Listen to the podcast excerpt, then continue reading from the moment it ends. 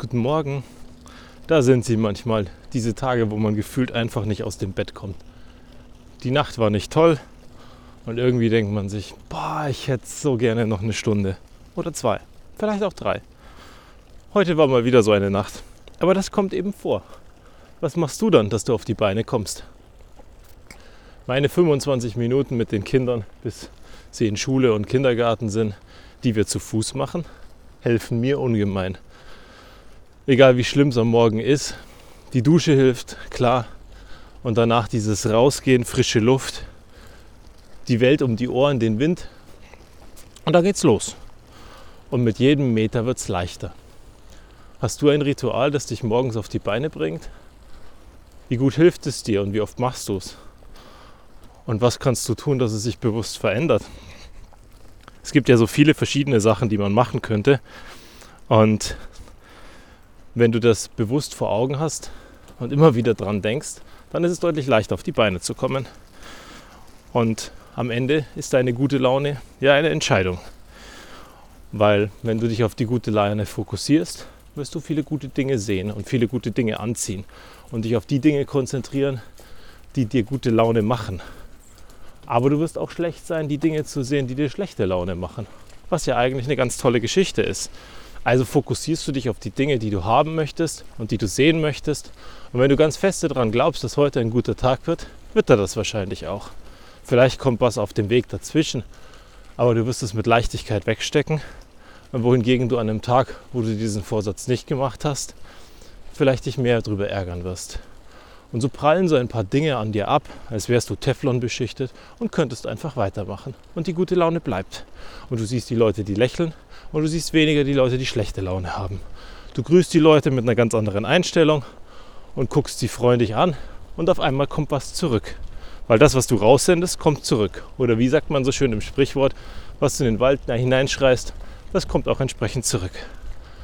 Also überleg mal, wie kannst du mit den Leuten reden? Wie kannst du auf sie eingehen? Und was kannst du ihnen an Energie senden? Und was für ein Lächeln kannst du ihnen geben, wenn du auf sie zugehst? Übrigens, auch am Schreibtisch. Wenn du am Schreibtisch arbeitest, es ist ein Unterschied, ob du stehst oder ob du sitzt beim Telefonieren. Ob du mit guter oder mit schlechter Laune in das Telefonat einsteigst. Und mit guter Laune wird das Telefonat einen ganz anderen Verlauf nehmen als mit schlechter Laune auch diese fünf Minuten, die du investieren kannst, um den anderen mal zu fragen, wie es ihm geht, was er macht und was ihn umtreibt. Und bitte frag dann, was beschäftigt ihn, anstatt wie es ihm geht, weil darauf haben wir doch alle unsere pauschale Antwort. Die werden helfen, damit der Tag ein bisschen leichter ist. Und zwar für beide. Für dich und für den anderen.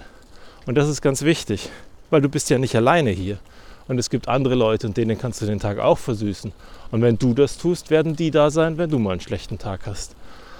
Und so kannst du ein bisschen mehr Freude und Zuversicht in die Welt rausschicken und für alle einen besseren Tag machen. Und das ist was Schönes.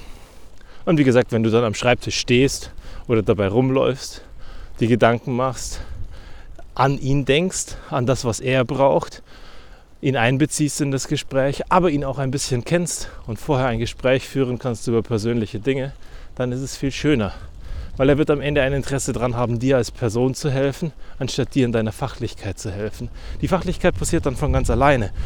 Aber es sagt ihm ja keiner oder es kann ihn keiner zwingen, über Dinge nachzudenken, über die normalerweise er gar nicht nachdenken würde oder nicht nachdenken muss.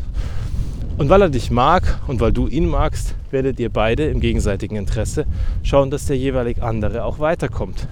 Und auf einmal entsteht was Großes, was Tolles, und ihr beide werdet eure Ziele erreichen, weil ihr euch gegenseitig helft. Und das ist das, wo man dann von einer Win-Win-Situation redet. Eine Situation, wo beide gewinnen und keiner verliert.